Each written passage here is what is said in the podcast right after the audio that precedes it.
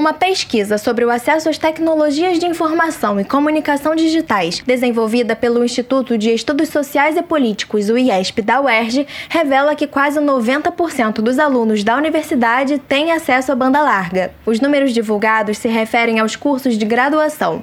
Segundo o coordenador da pesquisa, o professor Luiz Augusto de Campos, a metodologia empregada envolve duas etapas. A primeira é um questionário virtual, para os estudantes responderem perguntas sobre o acesso às tecnologias da informação e sobre o estado emocional deles. A segunda fase, que começa na próxima semana, é por contato telefônico, com uma amostra aleatória dos alunos que não participaram. Isso é importante para estimar quantos destes que não responderam não têm acesso à internet. Para conferir outros dados do levantamento, acesse o site www.uerj.br.